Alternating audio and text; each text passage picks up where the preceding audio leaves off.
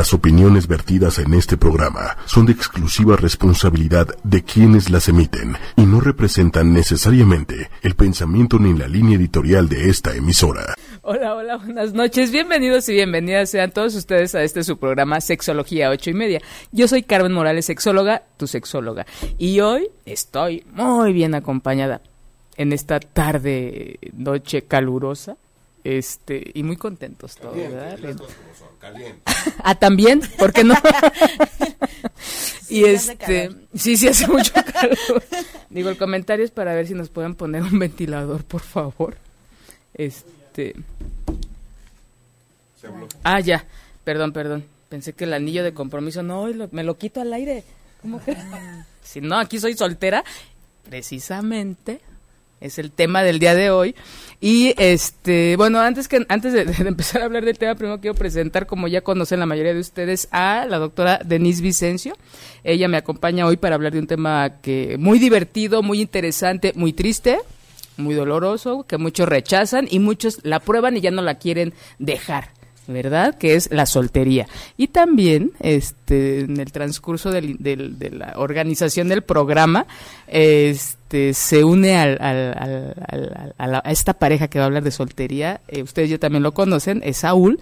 Nos va a acompañar para hablar de su experiencia y de qué tanto podemos, este, desde el punto de vista de un hombre desde el punto de vista masculino, eh, decir la experiencia de, la soltería, ¿no? Entonces me parece muy, muy padre cómo vamos a abordar el tema del día de hoy. ¿Cómo ves, Denise? Bienvenida. Ay, muchas gracias.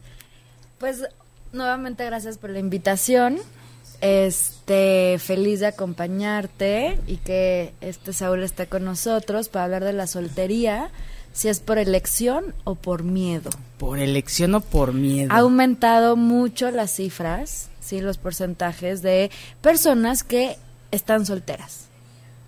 Entonces vamos a ver por qué. ¿Qué pasa?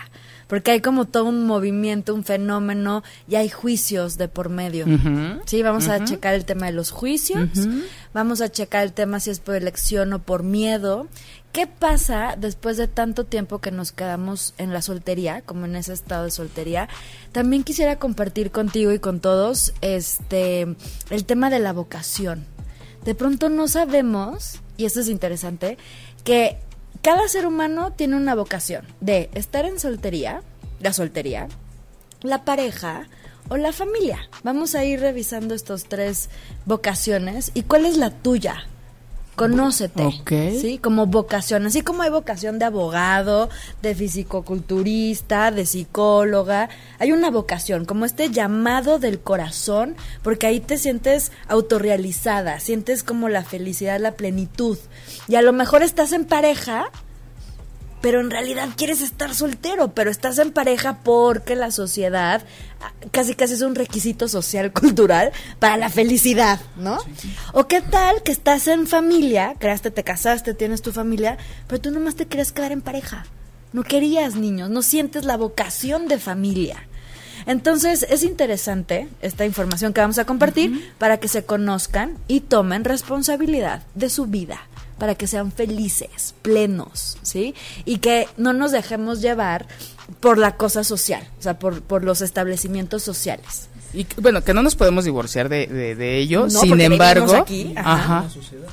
Entonces, si, hay mucha presión, ¿no? Si, si hay esta influencia, eh, esto que dices de, de la vocación ahorita lo, nos lo explicas mejor.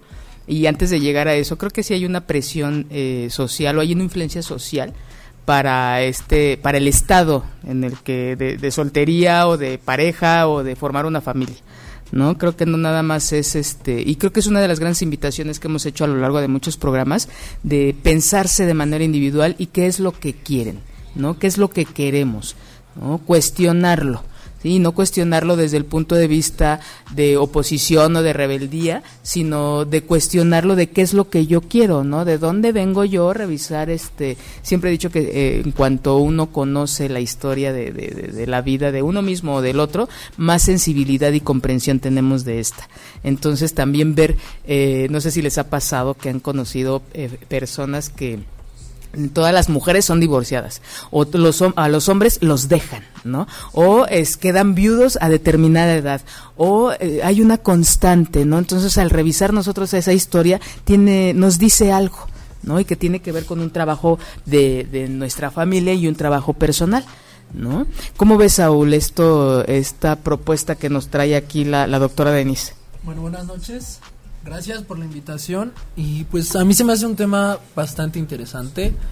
Eh, creo que la, la, soltería también ya cae en un tema mm, relacionado mucho a lo profesional.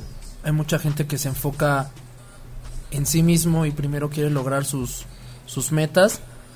Y el tener una pareja muchas veces creo que es lo que imposibilita muchas cosas o crea ciertas fricciones para que esa persona cumplas primero sus metas. Creo que eso es como, como el tema de ahora, en estos tiempos donde ya todos buscamos ser iguales y crecer de la misma manera. Como antes era un hombre, ahora una mujer también quiere realizarse profesionalmente y pues tener una pareja es una inversión de tiempo, es un esfuerzo y creo que hay personas que no están como no tienen las ganas de comprometerse a tener ciertas cargas que se necesitan en tener una relación y prefieren ese tiempo dedicárselo a ellos, a su persona, a su profesión y si después se da el tiempo, creo que es como como sucede. Y eso es lo que yo he visto en mi corta en mi corta vida, la verdad. Y pues es algo que a mí me ha pasado, ¿no? Yo tengo aproximadamente creo que como 10 años de, de soltería.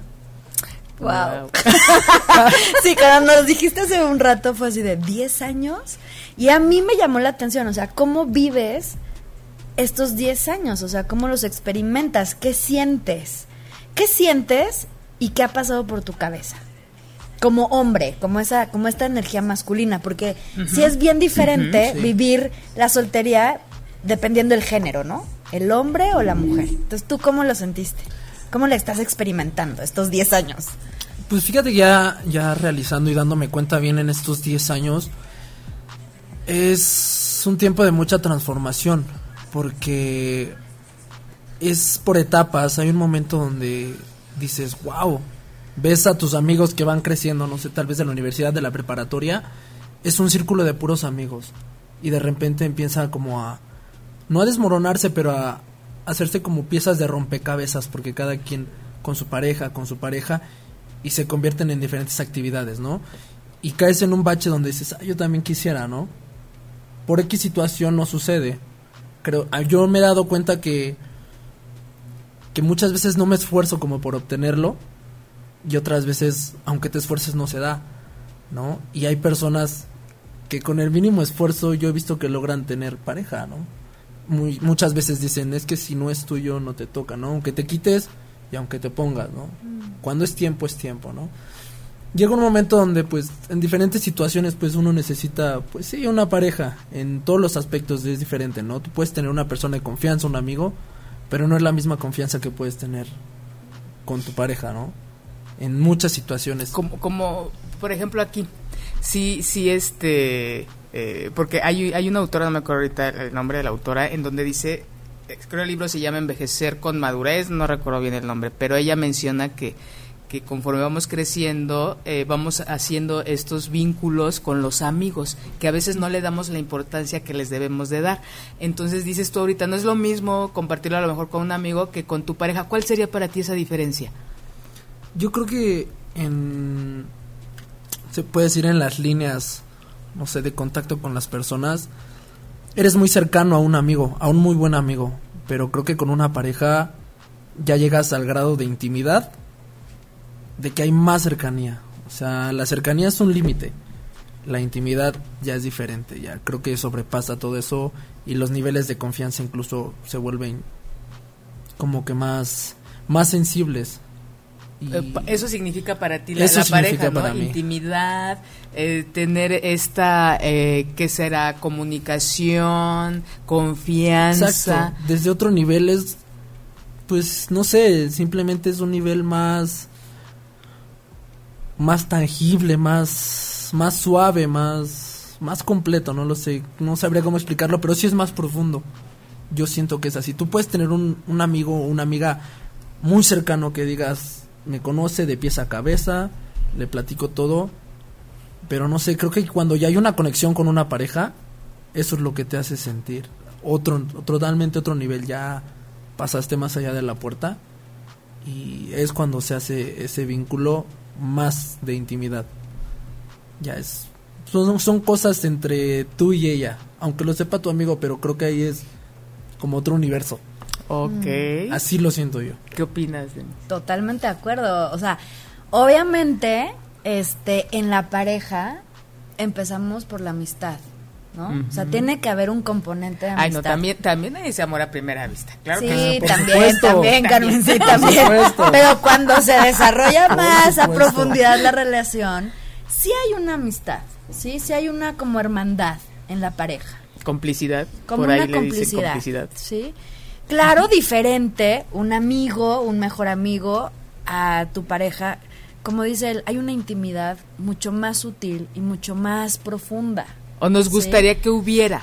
Una ternura. Bueno, esperemos, o sea, yo se los sugiero, ¿no? Que haya una intimidad y una como Es que- profundidad más. A ver, porque a ver, ojo, sí me ha tocado trabajar con personas que me dicen que llegan con una queja. Generalmente llegan las parejas a consulta porque hay una Ajá. queja, hay una incomodidad, hay un sufrimiento. Bueno, y, y uno de los casos más como comunes es de que yo siento, sí, como yo mujer de la pareja, yo siento que a él le presta más atención a sus hermanos, a sus amigos, que con ellos sí habla, que con ellos sí se comunica, con ellos sí dice sus secretos, se abre, pero conmigo no, o sea, conmigo pues nomás es como igual vivir juntos o salir, pero como que falta esa ese intercambio más íntimo y profundo. ¿Me explico? Por eso, por eso te pregunté cuál sería la diferencia y tú ahorita igual te vuelvo a este como que hacer la pausa para, para acentuarlo. No por el hecho de estar con alguien, en automático se da esta intimidad, se da esta interacción, se da esta confianza. Dirías tú, ojo, porque a veces creemos que porque ya tenemos una relación o porque ya vivimos 10 años o porque ya nos casamos, en cuanto firmamos, en automático se da todo esto. Y no, Y no. como retomo lo que decías, ¿no? Hay mucho trabajo y a veces nos olvidamos. Y creo que son esas cosas que en el momento eh, histórico que estamos viviendo se, se ha olvidado por tanto la- las relaciones tan eh, desechables, ¿no? Es que no me pela, es que no hay intimidad, Eh, no porque se construye. Es como vamos a poner atención en que todo lo que una, en- hay en una relación, todo se construye, nada se da en automático y yo creo que es una de las cosas que están influyendo para que, eh, no porque el ideal sea que la, la relación sea para toda la vida, no, sino de que las relaciones también terminen tan mal.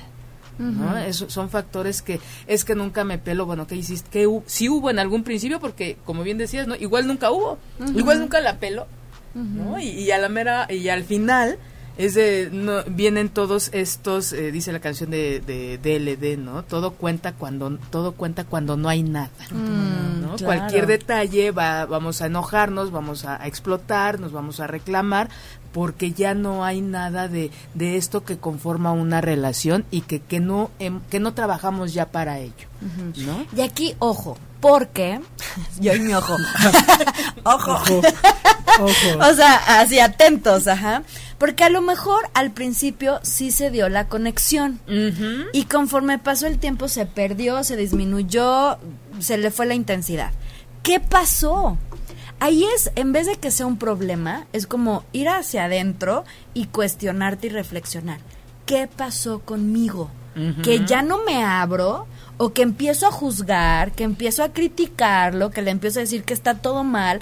Obviamente el hombre, ¿no? O sea, si yo le estoy, ay, no, qué mal estás haciendo esto. Ay, no es que tu opinión horrible. No es que porque no piensas como yo o no piensas como fulanito. Obviamente esa conexión, esa vulnerabilidad, ese corazón abierto que hubo en un principio, se va a cerrar. ¿Sí? Totalmente. Entonces, como que tomar una relación de pareja es para crecer, para auto, autoconocerte. Ajá. ¿Qué está pasando? ¿Estás siendo vulnerable?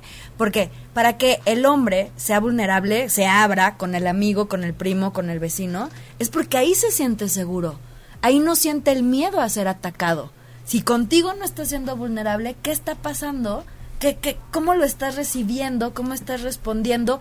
¿Qué es lo que le estás dando para hacerlo, bueno, no a él sentirlo seguro, sino el ambiente sen- sentirlo como seguro, como de aquí me puedo abrir y no voy a salir lastimado, juzgado, descalificado. ¿Me explico? Entonces, mucho del, del, del tema del día de hoy de, de soltería por, por decisión o por miedo, mucha, en resumen sería, mucha gente es soltera porque tiene miedo a relacionarse, Sí. porque tiene miedo a que le hagan daño. Voy a ser muy franca. Muchos de los solteros que hay en hoy día es por flojos, por no decir huevones, a realmente tomar responsabilidad de sus emociones. Ok, tienes miedo a relacionarte, tienes miedo a que se te rompa el corazón, tienes miedo a ser lastimado, sientes miedo a exponerte porque te pueden juzgar. Todo eso se puede transformar. Estamos hablando de autoestima también, Sí. ¿sí? Entonces, por miedo, por protección, que, ya casi ni salimos de nuestras casas porque no vaya a ser que en la esquina, poniendo el pie fuera de mi casa, me vaya a pasar algo, ¿sí? Y no, sí hay inseguridad, hablando como socialmente, ¿no? Esa Ajá. inseguridad, este, de, pues, de que te pueden robar algo o algo así. Pero también adentro hay una inseguridad. Y mientras más alimentes la inseguridad, menos vas a encontrar pareja.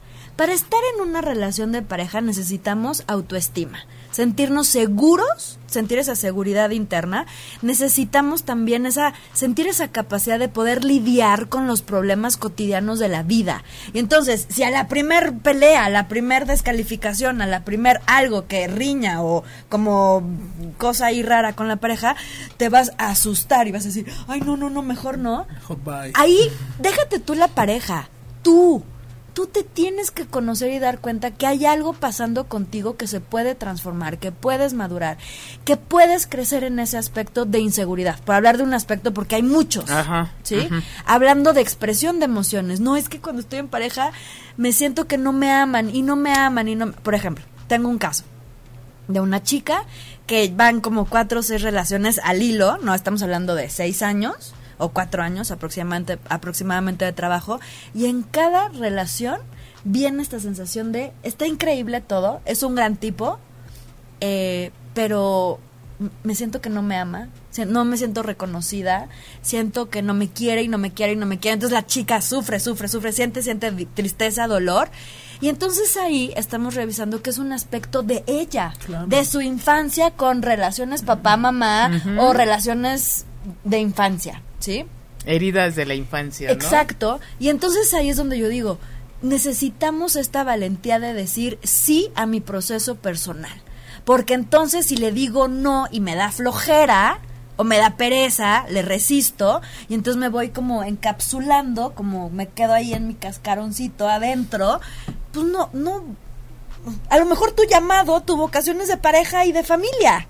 Pero por esta como flojera y miedo y resistencia de no salir adelante y no hacerte responsable de lo que está pasando existencialmente dentro de ti, te quedas ahí como, como en lo cómodo, en lo seguro. Pues eso ya sería como una soltería por elección, ¿no? Yo ahí te diría por miedo. Por miedo. Por elección es cuando, ejemplo, llevas muchas relaciones, no sé, tres, cuatro, no te van a decir 20, no van a pensar 50 relaciones de que me va mal. No, pero llevas un periodo en el que dices, ¿sabes qué? Algo está pasando que no funciona. Y no es el otro, sino soy yo. Entonces me voy a dar un espacio para hacer una introspección. Y de verdad, si me da miedo estar sola, aventarme a estar sola, a ver qué pasa. Me da miedo salir de viaje sola. O me da miedo salir con un grupo de amigos que estén ellos en pareja y yo ahí sola. Como por el juicio, por la imagen, Sí. por el qué dirán. También, un caso. ¿Cómo empezó el tema de la soltería? Les queremos compartir Camino y yo. Porque le comenté que fui a un programa de televisión a presentar un libro que se llama Mesa para una, de Caro Saracho. Se los recomiendo. Entonces, hablando de soltería, ella nos contaba que iba a bodas, iba a bodas sola, cuando generalmente en las bodas te invitan Sí, con tu pareja tu o dos, ¿no? dos, ajá. Y entonces uno puede ir solo con una amiga, con un amigo, el amigo gay, que no, que nunca falta. No, así, agárrate al amigo gay para bailar, ¿sí? Sí. Y para que te presente a alguien a ver No, ahí y luego sí. de perder con tu Conocemos. mamá, o sea, hasta aceptan que vayas con, con la mamá, pero no puedes ir sola. O sea, está mal visto. Y entonces ella dijo, mira, mi boda fue en Los Cabos, fui, eh, reservé mi hotel, llegué a la boda Y la gente se me quedaba viendo así en la mesa como de, pero ¿y cómo? ¿Vienes sola? Pobre de ti.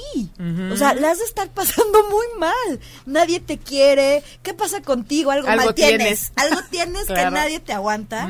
Y entonces uno dice, o sea, está mal ir sola a una boda, está mal ir sola a un restaurante, está mal ir sola a un ¿Al cine, cine? porque te miran y te miran con ojos de juicio, o por lo menos así es como lo percibe una o uno. A lo mejor ni te pelan, ¿no? Ni, ni, ni, ni ven que vas sola. Pero bueno, con este comentario de ¿cómo a la boda sola? Pues sí, y estoy muy bien y me siento muy bien y atravesé miedos evidentemente no atravesé el miedo al juicio atravesé el miedo a estar sola atravesé la incomodidad no pero bueno ahí se dio un tiempo para ella de verdad tomar como una oportunidad de crecimiento el espacio de soltería yo no sé en qué momento, porque lleva soltera todavía está Caro Saracho, pero a lo mejor en algún momento decide tener pareja. A lo mejor en el momento que digas, híjole, ya solucioné existencialmente, emocionalmente, ese atorón que tenía con mi papá, con mi hermano, con... Ah, esta es otra. Porque a veces nos quedamos atorados con una pareja anterior, que fue nuestro amor de la vida y por algo rompimos y ya está casada o casado. Y entonces no nos damos cuenta que a nivel inconsciente nuestro corazón se queda energéticamente con esa esa pareja anterior. Y entonces esa energía que se queda que en el pasado, por así decirlo, que no se cerró el ciclo, eh, pues es lo que te impide, es como esa piedrita en el zapato que te impide tener éxito en pareja o que te impide tan siquiera mirar a otras personas nuevas. Y, y tú mismo te lo impides, o sea, no das espacio, ¿no? Por, por- Exacto. porque tus pensamientos están en, en- en otro lado.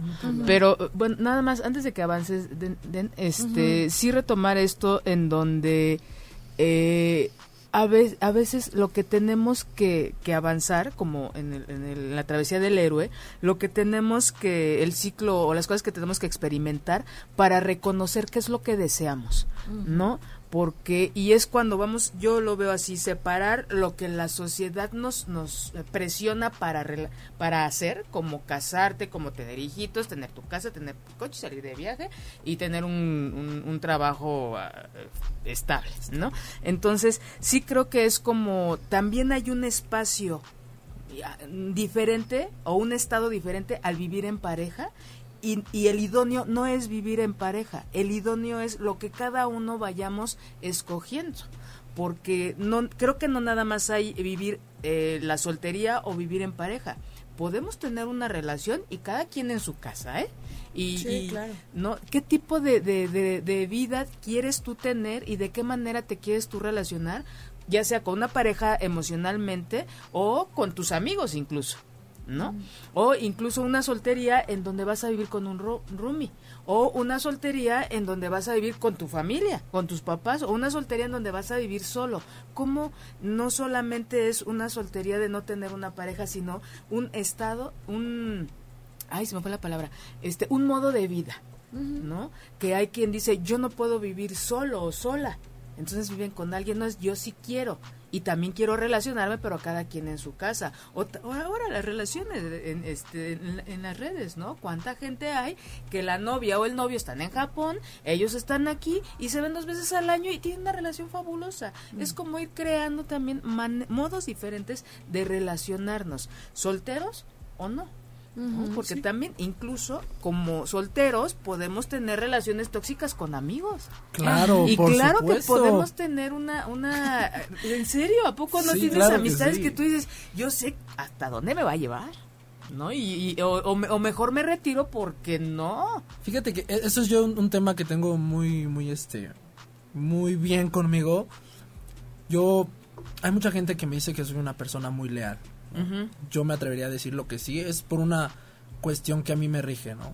Yo soy muy leal porque busco que las personas sean de la misma manera conmigo. Sé que no puedo esperar lo mismo porque no todos son como yo, pero yo sí llego a ese límite donde yo tengo a mis amigos y tengo bien claro cómo son. Tóxicos o no tóxicos, de qué manera se van a comportar. Pero al final de cuentas, yo sé cómo tratarlos porque de toda esa parte también tienen una parte positiva que a mí me hizo escogerlos como amigos. y hasta el día de hoy los considero amigos y sé cómo tratarlos, sé qué esperar por esa parte, porque yo elegí quiénes eran mis amigos. Y de todas esas virtudes y de todas esas cosas negativas, son más las virtudes porque yo sé que los conozco y sé cómo puedo tratarme con ellos.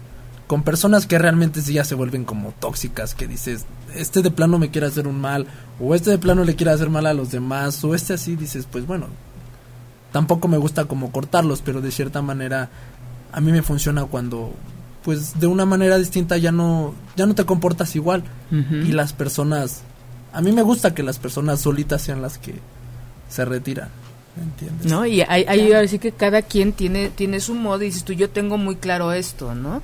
Y así como amistades también puede suceder con una pareja o puede suceder con, con la familia. Entonces, yo creo que también eh, esta parte de que hemos, como bien dices, el juicio de la soltería es el y dejamos de ver todo lo que hay alrededor. ¿no? ¿Cuántas veces, cuánta gente llega al consultorio y prefiere vivir en pareja y llegar con y vivir una relación violenta a decir no? Creo ahí entra el miedo y el miedo a lo desconocido, ¿no? Ya no tanto el miedo a la soltería, sino, y bueno, son un montón de, factores que influyen, si hay hijos, si la gente es independiente y autosuficiente, emocionalmente, si hay redes de apoyo, pero lo que nos, ahora sí que lo que nos presiona la, la sociedad es a relacionarte, no importa que esté feo o fea, no importa, mm. la profesión es ya sal con el que, o, con la que pase. Sino antes de que te quedes. Antes de que te quedes. De verdad son cosas que traemos todavía tatuadas y que no nos dejan ver esto que dices tan importante de el modo, la vocación. La vocación. La vocación de, de la soltería o la vocación de, vivir en pareja o la vocación de, tener una, de, hacer una familia. Totalmente de acuerdo. Mira, quisiera retomar un poquito lo que mencionaste acerca de los modelos, de que podemos estar en pareja, ¿no? Y nos queremos y nos amamos y nos la pasamos increíble, pero cada quien en su casa. Hablando de los modelos que uno mismo va a crear. Porque así queremos, así lo estamos construyendo y creando, ¿no? Pero ojo, que sea en común acuerdo. Claro, o sea, alguien que, los dos estén de acuerdo. Porque a veces, en muchas ocasiones, uno no está de acuerdo y el otro no, pero sí, mira, nos conviene. Porque mira, si no gastamos tanto y bueno, ¿no? Nos tratan de convencer. y tú, pero no, yo sí quiero vivir contigo y compartir la casa y compartir el súper, ¿no? Se vale todo siempre y cuando sea con conciencia, ¿sí? O sea, que los dos sepan que sea algo abierto y que los dos estén de acuerdo. Que no te dañes tú, ¿no? Y que tampoco dañes al otro. Eso es lo único que yo añadiría al comentario que, que hiciste, ¿no? Y, esto de el, crear, yo, yo me inclino mucho por, digo, es tan variado, todo, tenemos tanto en este momento de la vida todo se puede, yo siempre es todo, de verdad es un momento histórico bellísimo en donde todo hay y todo se puede y también en, en las relaciones es crear nuestra propia nuestro propio proyecto de vida, ¿no? Y porque no lo hay. ¿No? El, el, mucho, mucho del que tenemos es este impuesto y que a veces no sabemos qué, qué hacer, incluso con nuestra propia libertad, con nuestro tiempo, entonces preferimos estar ocupados o ocupadas, ¿no? Entonces, desde que nosotros vamos poniendo atención en un proyecto de vida, en, en todos los contextos, ¿no? Desde eh, físico, eh, eh, académico, económico, en cuanto a relaciones, creo que ir tomando conciencia de nuestra vida nos permite ir construyendo. Pero cuando queremos copiar algo que, que se nos ha presionado incluso, ¿qué hacen en la adolescencia? ¿No? En la, pubertad de adolescencia empieza a ver, es de, ay, ya estás en edad, ¿cuándo la novia? ¿Cuándo el novio? Y tengan cuidado, este, y al rato te voy a traer al niño con la cajita de condones. Esos son mensajes que en el fondo nos llevan a, relacionarnos de manera forzada. Decías, eh, Saúl, hace un rato, es que veo que mis amigos pues ya empiezan a, a, este, tener a sus parejas y familia, y uno se queda así, porque entonces la norma es esa, en que llega un momento en la vida este 50, 60, ah no, 20, 30, ¿verdad? Que se empiezan a relacionar, a casar y empieza uno a ser o la dama de honor o la invitada principal o el invitado principal de todas las bodas. Claro. ¿no? Y, y ahí es como, híjole, ahí sí me gustaría estar con alguien y viene, es a veces sí esto está padre, no hay más a la gente que le gusta bailar, creo que se le dificulta un poquito el- la situación, pero también es como, ¿por qué no invertir en esta creatividad y capacidad que tenemos de relacionarnos? ¿No? De, de a lo mejor encontrar a alguien y decir, este, pues sí es para esta noche. Incluso el, el, el- el negocio de, de los acompañantes y las acompañantes para fiestas está creciendo. Claro. ¿no? Que hay catálogos. Ahí se las, se las, de las dejo de tarea. Hay catálogos donde tú puedes escoger a la persona, no me acuerdo cómo se llaman, eh, que eh, en, en inglés, pero es acompañantes. eh, Debe ser escort. el escort. escort. Este, y para la boda, para, para los qui- o sea, para que no lleguen solos. ¿no? Entonces, pero simplemente es para cumplir, ¿no? Porque en el fondo pues sigue habiendo esta este Termina siendo un protocolo. Claro. Entonces, eh, a veces esos protocolos pues sí hacen sentir mal. Sí, ¿No? sí. Dice la autora del libro, ¿cómo se llama? Este, Caro Saracho. Caro Saracho, eh, imagínate qué, qué, digo, qué padre te- esa autoestima, esa creatividad de decir, no, pues yo no necesito, yo sé a la, que- a la hora que llego, yo sé qué, qué hago y cómo me voy y, y, y no estar a veces con eh, llegar a un acuerdo. ¿no? De, de, este, hijo, no se quiere ir y yo sí me quiero ir, entonces como esta Sí, sí, sí. independencia que le podemos dar mucho, eh, nos da mucho poder, tiene mucho valor y a veces no se lo damos. Yo, yo creo, por ejemplo, retomando eso, eso que decíamos de las presiones en- entre los chistes, ¿no? Y cuando la novia, hijo, y cuándo eso y cuándo lo otro, ¿no? Creo que también hay es cuando uno se da cuenta del tipo de madurez que tiene, la personalidad con la que cuentas, la seguridad de ti mismo, que es la que vas a, a contagiar, al no dejarte llevar por esa presión y cometer esos malos pasos, que creo que ellos son los que a veces luego dejan marcados a futuro en las relaciones, por dar un paso presionado con alguien que tal vez no conoces bien, o que en ese momento puede ser la errónea, o no puede ser la errónea, pero digámoslo, es la errónea, ¿qué haces? Te queda marcado a tus futuras relaciones, ¿no? Entonces, y yo creo que cuando, cuando uno mismo se quiere demasiado, es capaz de querer también mucho a otra persona, pero en el momento en el que las cosas no pueden funcionar tienes que ser soltero o no se da, es porque primero debes de quererte tú como persona para estar bien. Porque cuando tú estás bien, obviamente vas a hacer sentir mucho mejor a alguien más, ¿no? Porque si tú sabes lo que es la felicidad, lo que es el amor, el cariño propio, pues obviamente tú vas a querer que la persona que está enfrente de ti sienta lo mismo, Claro. ¿no? O sea, mientras tú conozcas. Ahora, el tema de la soltería, regresando así como al, al foco de la soltería, lo podemos ver como una vocación, como el llamado de tu alma. Eso no quiere decir que no tengas relaciones de pareja como esporádicas. Puedes tener parejas, pero no tener una pareja duradera o estable. Y, ¿Sí? y eso, y eso se... No, eh, no eso quiere decir se- que no voy a tener contacto con nadie. O sea, sí, nomás no voy a O sea, crear una relación de a- pareja duradera. ¿O, cómo, ¿O a qué te refieres? Yo, yo no le pondría nombre, o sea, nada más, estoy soltera est- o estoy Y te- soltero te- y encuentros. y tengo encuentros. De- ¿Desde con dónde es esta explicación? Desde la semiología cotidiana, Ok. ¿ok? Ajá. Ahora, también, no, o sea, si no quieres tener encuentros con nadie, también está perfecto. Pero a lo no que se lo voy. recomiendo, pero es perfecto. Entonces a lo que voy. Por favor, conózcanse. ¿Qué quieren? ¿Cuál es su deseo? ¿Cómo, cómo se, ¿Cómo podrían la gente que nos ve, que nos escucha, cómo, cómo nos pueden ellos empezar a darse cuenta de, de, de- de quererse, de saber qué quieren? Un pequeño ejercicio que, Ok. que tú les puedas compartir. Tómense cinco minutos. ¿Qué es lo que realmente me hace feliz? Pero feliz genuinamente. De esas veces que, o sea, se han sentido felices, ¿no? ¿Saben lo que es sentirse felices Claro, en primera? Ajá. O sea, de que te sientes en pareja y sientes estas burbujitas, esta plenitud y dices, ¿sabes qué? Sí la armo. Mi llamado sí es para pareja.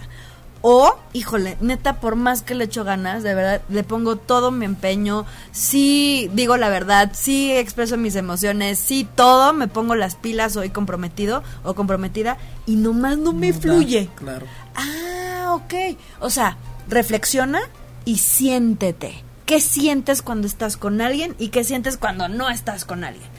Porque en la soltería también hay que meternos en la parte emocional. Cuando estamos, cuando pasamos de la el estado pareja al estado soltero, van a haber emociones, ¿sí? Va a haber un duelo que vivir Ujú. y en eso implica emociones. que te duela, que las costum la costumbre que tenías de estar con esa persona, de mandarle mensajito en la mañana, de hablarse y decirse las buenas noches, de salir al cine, de salir al parque, de salir a un coso social, a una convivencia social, eso ya no va a estar. Yo creo que ya no estuvo desde antes. Porque muchas veces te- terminan y, y es porque ya no hubo esto, ¿no? Estos detallitos, ¿no? O a veces sí hay los detalles, pero te das cuenta que no quieres más con esa persona por el trato, por algo que dijo, por los proyectos de vida. A lo mejor el proyecto de vida él, de él es viajar y vivir en el extranjero y trabajar en el extranjero. Y tú dices, híjole, yo en mi México lindo y querido No me me muero, no me muero de... O sea, me quedo aquí, ¿sí?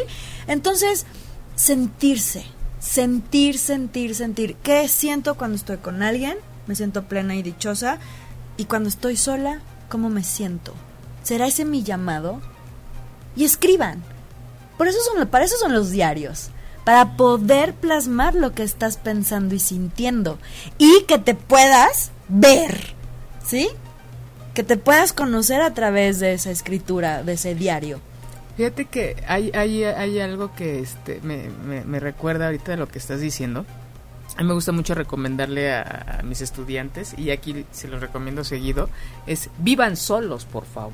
Claro. O sea, antes de relacionarse, o si ya se relacionaron y se van a separar, vivan solos, no regresen a casa de su mamá y su papá. No, de, de veras.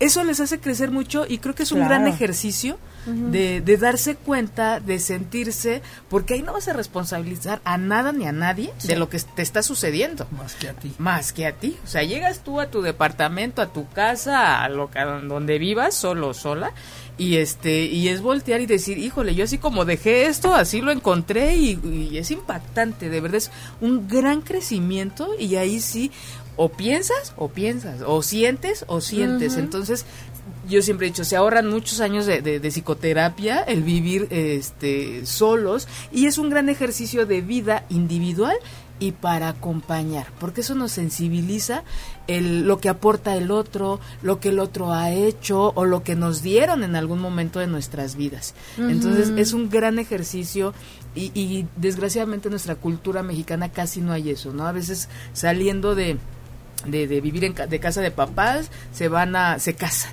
¿no? Ya hay un poquito a lo mejor el vivir con, con amigos o, o el tener su espacio, pero la mayoría este todavía hay esta resistencia de los papás a soltar a los hijos y de los hijos a que los suelten, ¿no? Porque es una gran responsabilidad. Creo que este, Perdón, es, es como una es una cultura como de hacer sentir acobijado, ¿no? Es así, o sea, simplemente terminas tu matrimonio, tu noviazgo con quien, con y quien vivías. véngase pa- Véngase para acá, mijo, aquí no le va a faltar nada, va a estar bien, de aquí a lo que se recupera, ¿no? Entonces, como Pero ahí no crecemos. Exacto. Porque mira, Exacto. la, el objetivo o el Sí, fin sí se vale último- como una semana. Ah. Sí, y ya después yo un día me quedé un año, o sea, y hasta que me dijeron, órale ya, no, no por pareja, sino por un tema de que me operaron un pie, y mi mamá, no, vente, aquí te cuidaban, sé que, Sí. ay, sí, gracias, iba por dos meses, me quedé un año, hasta que me dijeron, mi reina, ¿para ya cuándo? te- ya te veo bien, ya, ya ¿no? como Ya que, bien. Ya corres, hija. pero bueno, a lo que voy, retomando lo que dijo Carmen, de sí hay que vivir solos un tiempo, tampoco te voy a decir toda la vida, pero un tiempo, unos dos, tres años, para que sientas que es vivir solo y que no dependes de alguien para lavar tu ropa, lavar los trastes, la tintorería, el súper, las, eh, los Ajá. pagos de los servicios, Sí. ¿no? Ahí uno crece. Ay, qué miedo ir al banco, ay, qué miedo ir a pagar, ay, pero qué flojera, ay, pero- uno se vuelve autosuficiente. ¿Sí? Independiente, autosuficiente y autosustentable. Exacto. Sales de la y lo necesitamos. Y lo necesitamos Es crecer. cañón. Es crecer, es madurar, es fortalecerte. Entonces, regresando a la soltería. Puede ser un llamado, Ajá. vívelo. Y responsabilízate de tu llamado, no te dejes llevar por lo social, ¿no? Para cumplir la expectativa social. Entonces, ok, mi llamado. O puede ser una etapa de la vida en donde dijiste, híjole, ya, bye parejas, porque me he ido fatal, tengo que ver conmigo. Un periodo de oportunidad para crecer, fortal- fortalecerte y de autoconocimiento. Ahí atrévete a hacer todo lo que te da miedo. Atravesar todos los juicios que tengas. Ay, pero que voy a ir sola a la boda. Ve sola a la boda. Ay, que voy a ir sola al súper. Ve sola al súper. Ay, que voy a ir sola al cine. Ve sola al cine. ¿Sí? Todo lo que te dé miedo, hazlo. Viajar. ir de compras. Ay, no sé, no, ahorita no se me vienen más, pero todo lo que te haga sentir miedo en ese periodo de soltería, hazlo para que te fortalezcas y en el momento que te des cuenta que ya estás lista para una nueva relación de pareja, llegues así, con esa fortaleza En interna. plenitud. ¿En, qué plenitud. momento te, te das cuenta de que ya estás lista? Lo sientes. Lo sientes. No sé cómo explicarlo. Eh, dice, hay una transformación de la energía del miedo a la seguridad.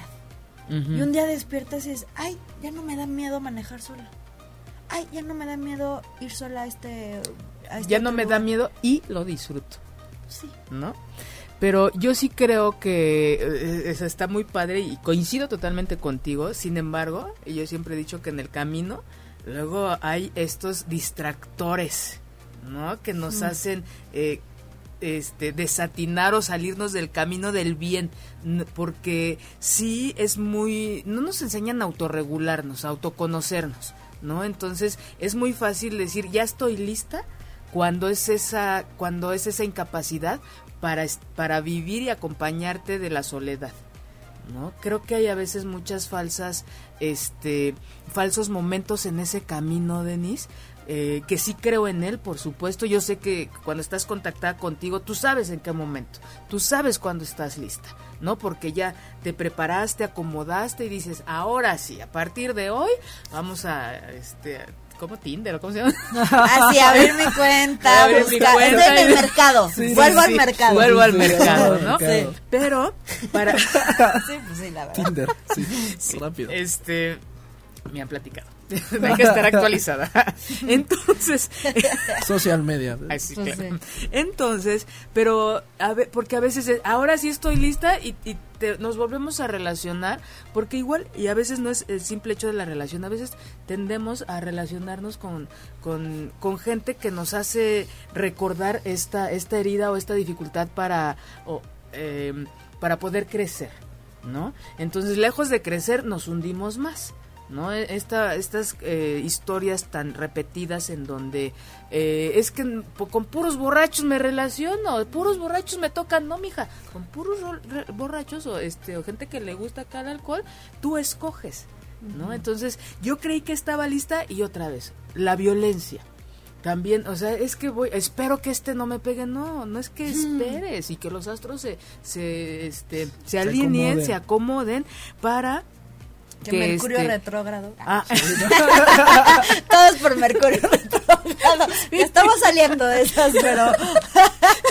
pero bueno. ok, ¿no? entonces, este, no tiene que, ¿qué si nos toca ver? ¿Qué si nos toca hacer para no escoger? Porque sí lo escogemos, ¿no? Sí, claro. Al o él que, que no, nada más no es grato para, para, o que no va a aportar para el crecimiento, sino va a aportar para seguir en el, este, e- en esta, en esta herida y, y no crecer.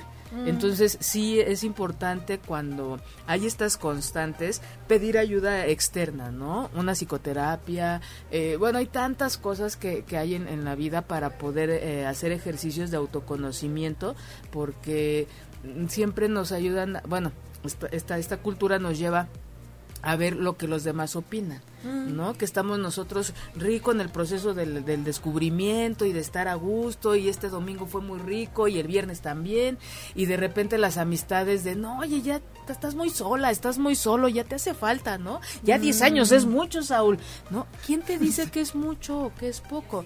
Claro. Nadie, dices tú, yo he vivido, que se le llame 10 años, pero yo he vivido un proceso que me ha llevado a mí 10, a lo mejor a otros meses, otros días, otros más, otros menos, a lo mejor a otros toda, el- toda su vida, pero cada quien sí pega. Sí, sí pega Claro. que nos digan estas cosas, ¿no? Sí, sí hay Claro. un cre- sí hay- puedo disfrutar de la boda y bailar con 10 en lugar de bailar con uno, pero todavía es muy duro el camino, no es sencillo, ¿no? ¿no? es sencillo y por eso la invitación a pedir ayuda. ¿Sí? Este, algún coach, algún psicoterapeuta. No lo hagan solos, porque a veces solos nomás nos damos Coco así. ahí, y entonces ya, ya me di autoterapia. O sea, sí hay una autorreflexión, pero que vayamos con alguien externo que nos escuche y que nos re- retroalimente, nos abre el panorama. ¿Sí? Porque tenemos la tendencia a autoengañarnos. Es un proceso del ser humano, no es que haya algo mal con nosotros, así pasa. Porque a veces nos duele o nos cuesta trabajo ver la realidad. Normal, parte del proceso humano. Entonces, y sugerencia, si se van a tomar un tiempo para autorreflexión, autoconocimiento, sí hagan un tiempo por sí solos, a su tiempo, en su casa, a su ritmo, y en algún momento sugerencia que haya un psicoterapeuta, un coach o alguien experto en la materia para que nos pueda retroalimentar y ver otros panoramas. Yo, yo quería hacer una pregunta, hace rato mencionaste algo bien padre.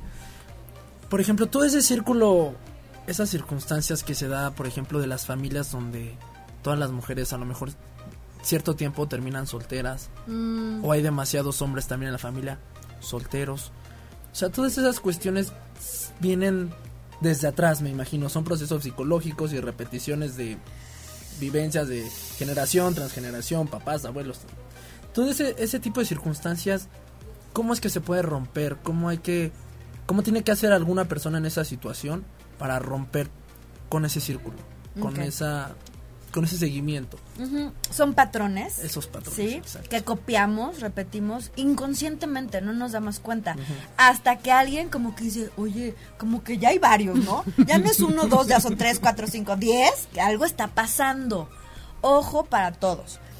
Que haya un soltero en casa, ok, en la familia, pues parte de una experiencia humana. Dos, dices, "Mm, hay algo raro. Tres o más de tres ya es un patrón. ¿sí? Esto lo vemos en una terapia, en, en una herramienta terapéutica que se llama constelaciones familiares. Yo aquí, Saúl, te invitaría a descubrir dónde está algo inconcluso, dónde no se cerró un ciclo, por ejemplo. Me estoy aventurando porque necesitaría más información de ti, de tu familia, de eventos que hayan pasado. No, es de un amigo del amigo de Ay, Saúl. bueno, de- perdón. De, de- no sé de quién mencionaste, de, esa referencia. Ver un poquito de la historia, donde hubo eventos traumáticos, difíciles, que no se pudieron cerrar quizás. También vemos en constelaciones que es por creencias, ¿sí?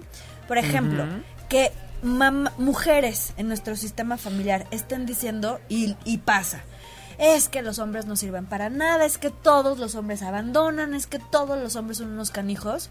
O sea, me programo, ¿sí? Sí, y entonces, ¿qué voy a encontrar? A puro canijo, infiel, abandonador, ta, ta, ta. Y uno se pregunta, ¿pero por qué jalo a este tipo de personas? Oye, ¿qué tal que estamos en una lealtad inconsciente con las mujeres de nuestra familia? Y a mí me toca, y es por elección. O sea, porque uno puede, por elección consciente, seguir con esa lealtad inconsciente. O puedes decir, hasta aquí muchas gracias, pero yo quiero algo nuevo y diferente para mí. Y hay que hacer todo un ritual para agradecer todo lo que sí nos dieron estas mujeres y los hombres de nuestro sistema familiar. Y también pedir su bendición para que estemos como más... em, en otra frecuencia vibratoria a fluir, lo ¿no? nuevo, ¿sí? Nada más, ¿cómo, cómo nos podrías, este, eh, para la gente que, que, nos es- que, nos, que nos está viendo, cómo podríamos decir esto de las lealtades de una manera un poquito más... Eh, Lealtades inconscientes Ajá. es como estamos enganchados, como que buscamos el amor de nuestro sistema familiar, claro, como todo normal en, un- una experiencia humana, buscamos su aprobación, su reconocimiento. ¿Y de qué manera lo hago o lo pienso que lo voy a lograr? A través de hacer lo mismo que ellos hicieron. Esa es la lealtad. Por eso no podemos hacer algo diferente porque entonces sería como que traición Exacto. y entonces eso equivaldría a que nos sacan del sistema. Unos excluidos, Ajá, nos excluir. Y eso es como no me quieren. Ajá, no, es este, la es como andar ahí. El sustento. Ajá, Ajá. y entonces eh, eh, esta, esto que me parece muy interesante Sí, ¿eh? es de ver, por eso es importante revisar de dónde venimos, qué voy a hacer, qué quiero hacer para mí.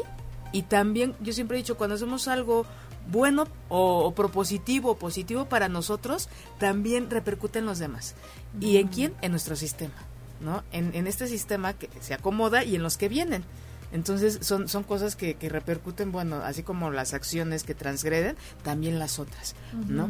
Pero qué, qué interesante esta, esta Y ojo parte que nos importante, compartes. que las lealtades inconscientes son desde un amor infantil. Es como tenemos un cuerpo de 40, 50 años, pero sigo amando desde un lugar de niña o de niño. Y entonces ahí la transformación y la madurez, ¿sí? Y mm, bueno, es una invitación a seguir creciendo y madurando, porque pues digo, no hay fin. Eso es lo increíble de estos procesos de autoconocimiento, de autorresponsabilidad, que no hay fin. Siempre te puedes conocer más, siempre te puedes amar más, siempre puedes potencializarte más, siempre puedes hacer más, pero tienes que tener la intención y el deseo de, De- querer más. De, de moverte e implica esfuerzo. Esfuerzo. Sí, ¿no? por eso en constelaciones decimos, y en constelaciones y en cualquier psicoterapia, siento yo, para estar en una relación de pareja requerimos de madurez y de ser adultos. Porque muchos de los conflictos, ¿sí? Vienen desde, el desde un lugar infantil. O sea, podemos ser adultos, pero nuestra relación, nuestra dinámica, infantil. Es infantil. Inmadura, ¿sí? Sí. Entonces hay que crecer. Y no es que esté mal. No. No está mal ser inmaduros. Son eventos, procesos humanos. Somos pero, humanos. y- y la pero la manera de dar y recibir desde es- de una postura infantil sí es diferente. No hay, un, no hay un compromiso, no hay una responsabilidad, no hay honestidad, no hay lealtad. No porque los niños no sean así, sino porque los niños todavía no llegan a esos procesos. Los niños somos demandantes. Quiero, quiero, quiero, quiero, véngase para acá, para acá, para acá. Y el adulto es, ¿yo qué te puedo dar? Desde esta reciprocidad. ¿Sí? Y en esa reciprocidad hay un crecimiento. Claro. Entonces, una pausa para agradecer si nos están mandando, nos mandaron mensajes. Mandamos a saludos y besos a Irma Rivera, a Beatriz, este, saludos a Saúl Oyola. Eh, muchas gracias por sus saludos. Este, alguien está orgullosa de su hijo, Ah. Beatriz. Este, Sandra, realizarse primero como persona y después sí, pensa, sí pensar en estabilizar su hogar o pareja. Sí, pues, primero se empieza aquí y, de ahí eh, lo que se continúe en, en el modo y en la modalidad o eh, ¿cuál fue la palabra? o convención, ¿cómo? Este, vocación, Vocación. que se desee, ¿no? Saludos, este em, Hay muchos mensajes el día de hola, buena ¡eh! tarde, interesante programa y bueno, si pudieran acla- aclararme, no sé cómo plantearlo. Conozco a alguien que no ha tenido una relación sentimental, sentimental, al menos hasta donde yo sé, y tiene 24 años y pues nada de novios, entra dentro de los rangos de la de sole, de dentro de los rangos de disfrutar la soledad. Mm, bueno, aquí eh, es importante cómo nos ven y, y cómo lo, lo está viviendo la persona. ¿No? Aquí la, la Claro. apreciación a veces sí puede coincidir porque la gente nos conoce, pero nunca va a ser, este, mm, a veces ni siquiera se va a acercar un poquito a cómo lo vive la, la persona. Entonces, una de las cosas aquí importantes sería preguntarle a esta, a esta chica eh, cómo se siente, ¿no? A sus 24 años era lo que les decía lo, de la presión social, que nos presionan porque como ya en la adolescencia pues ya explotaron, ya la- las hormonas nos llevan a la transformación y al deseo y a las pulsiones y demás, creen que entonces ya estamos listos. Y no, hay gente que tiene un tiempo, los tiempos de cada una, de cada persona son diferentes. Entonces, a lo mejor es lo que tú has visto, pero también no sabemos, y más con las redes, ¿cuánta gente no tiene relaciones en- a través de las redes sociales sin que se conozcan? Entonces, la invitación sería, ¿cómo lo está viviendo ella o él? Eh, ¿Cómo se siente con, con este, en- cómo se siente con este eh, estado? si es decisión o si es por miedo y, y más cuando es la primera vez no a veces no nos atrevemos por por miedo o a veces está uno haciendo otras cosas compensando distrayendo como sea pero sí creo que sería muy importante saber cómo se vive eh, ella cómo está viviendo ella este eh, este estado en el que ella eh, está de, de- de soltería no sería nada más como no sé si quieras agregar otra cosa de él Sí, no, preguntarle, porque a lo mejor es lo que yo estoy percibiendo, pero ¿qué tal que ella está feliz, la está gozando? no o a veces lo vemos problema? triste y no sabemos si la tristeza es por eso o por puede ser O a lo mejor sí le está pasando algo y dice, híjole, ¿sabes qué? Es que no me siento con confianza, me siento insegura, es que me pasó esto, un abuso, un o siento que nadie me quiere, o me siento que no soy guapa, linda, y hay que investigar un poco. No es Claro. que esté mal, a ver, no es que esté mal ser solteros. y a los ¿Qué 24 hay o sea, de no. fondo? ¿Qué hay atrás del asunto? ¿no? Y bueno, ¿cerramos o qué Cerramos. hacemos? Ah, sí, mira, este Sí. señor. ¿Cerramos o qué hacemos? Sí, entonces, Nos fue como este, agua. sí, hombre, pero pues queda la invitación abierta Ay, para, sí, para otra uh, otro día. Entonces, este, pues nuestro programa sí quedó muy clarito el día de hoy. Eh, esta parte de cuándo es una soltería por vocación o cuándo es una o decisión y cuándo es una soltería por por miedo, ¿no? Cuántas cosas hay atrás. Entonces, eh, investiguen, revisen desde estos puntos que nos comparte eh, Denise y bueno, los invito a que nos acompañen dentro de ocho días y muchas gracias Denise por haberme Gracias. acompañado eh, una vez más y ojalá haya, haya muchos, ¿no? De, Seguro. de- de muchos programas y bueno, muchas gracias Saúl. Encantado. Este, Yo encantado. muchas gracias por acompañarnos, por compartir y por tus interesantes preguntas. Y a ustedes que nos acompañaron esta tarde noche, muchas gracias por habernos acompañado y a toda esa gente que va manejando, espero que llegue con bien, a los que están en su casa, disfruten mucho su familia y a los que están solos, cuestionense porque están solteros. Disfrútenlo también. y disfruten Porque pueden bailar con todos y con todas. Bueno. Nadie les va a decir nada. Ah, no, nada. Disfrútense mucho. Muchas gracias. Hasta luego. Chao. Si te perdiste de algo o quieres volver a escuchar todo el programa, está disponible con su blog en ochoymedia.com.